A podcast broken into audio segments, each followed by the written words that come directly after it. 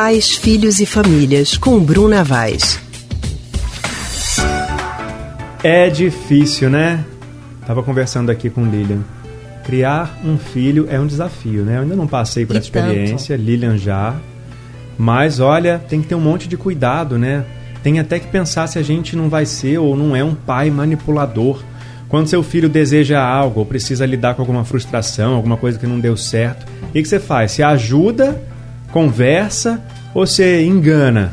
A distração também é uma forma de manipular os pequenos. É sobre esse assunto que a gente conversa agora com a psicóloga Bruna Vaz, do Centro de Pesquisa em Psicanálise e Linguagem, CPPL. Bruna, boa tarde para você.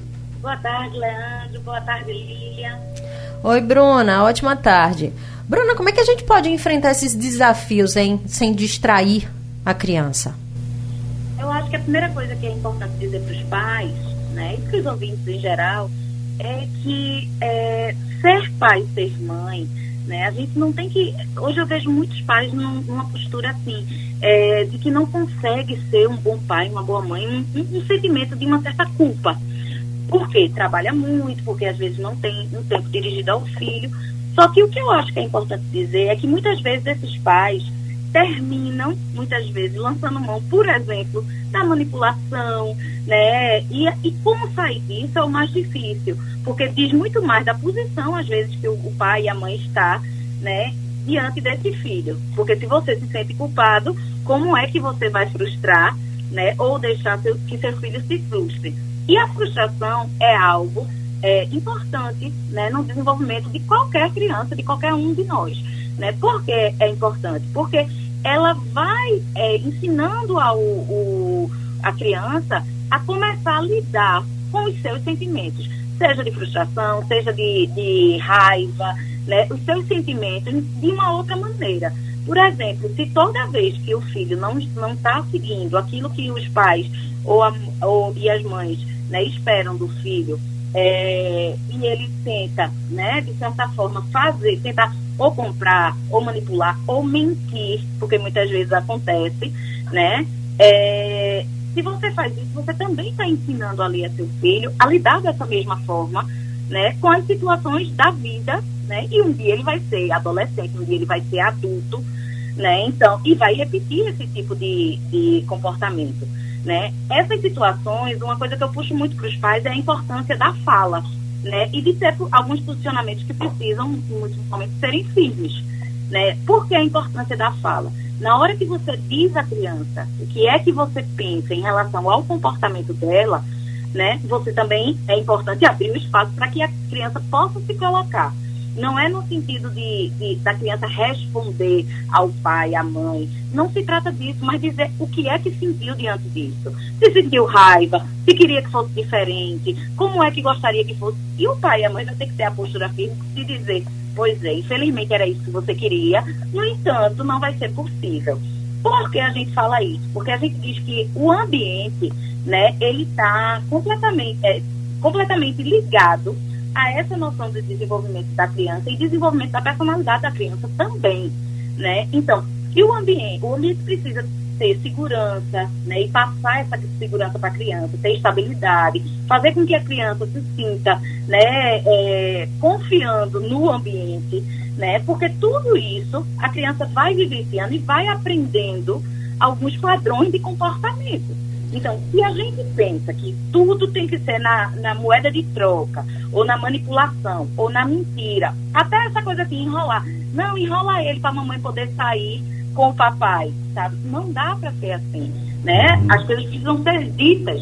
E os pais precisam suportar que as crianças fiquem frustradas quando nem tudo acontece do jeito que elas esperam. É. É, eu estou anotando tudo. Quando minha hora chegar, eu já vou estar com tudo anotadinho para poder fazer tudo certo, né? Mas às vezes a gente percebe também, Bruna, que os pais não se dão conta de que estão agindo da forma errada, né? De que estão sendo manipuladores, de que estão podendo prejudicar essa criança no futuro também, né? Como é que faz para perceber esse comportamento, para fazer essa autoanálise e o que pode acontecer no futuro? A primeira coisa, né, é se é que você pode, né, como pai, como mãe, é você avaliar nas últimas situações em casa, né, eu consegui sustentar o limite, o não, né? Eu suportei que meu filho chorasse porque ele queria comer alguma, um doce antes do almoço e na hora do almoço não quis almoçar, por exemplo. Então, a gente tem que avaliar, na verdade, é assim, não se trata da situação assim. Uma coisa é uma eventualidade. Outra coisa é quando a eventualidade se torna rotina. E isso é o que vem acontecendo muito e os pais precisam avaliar. Eu, o que é que eu tenho passado para o meu filho? Né? Eu tenho colocado para ele, eu tenho agido é, de uma maneira mais verdadeira, no sentido, dizendo os nãos, porque isso é fundamental na criação de uma criança. Né? A gente, é, no momento, a gente vive muitas situações de observar né, que alguns jovens, alguns adultos, talvez precisassem lá atrás terem escutado um pouco mais de nãos, né? Porque isso está diretamente ligado a como é, essa pessoa, né, que no momento é criança, mas no futuro vai ser um adulto, como é que ela vai se posicionar diante do mundo?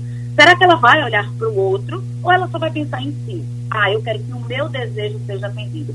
Então, os pais precisam estar atentos, porque às vezes ser bom pai, ser boa mãe, não significa não frustrar. Então, muitas vezes o não vai frustrar a criança e não tem problema nenhum.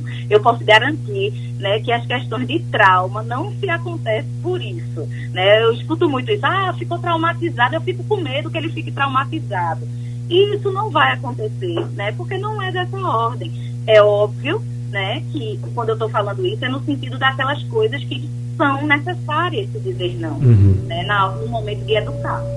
Tá certo, Bruna. É, não é, não é fácil não, Não, não é fácil não e não vem com manual, viu? A gente vai aprendendo no dia a dia. Isso aí, com Bruna Vaz ajudando a Também. gente aqui no Ô, Bruna, obrigado mais uma vez. Até semana que vem, viu? Obrigada a vocês. Até semana que vem. Tchau, tchau. Obrigada, Bruna. Uma ótima tarde. A gente acabou de conversar com a psicóloga Bruna Vaz, do Centro de Pesquisa em Psicanálise e Linguagem CPPL.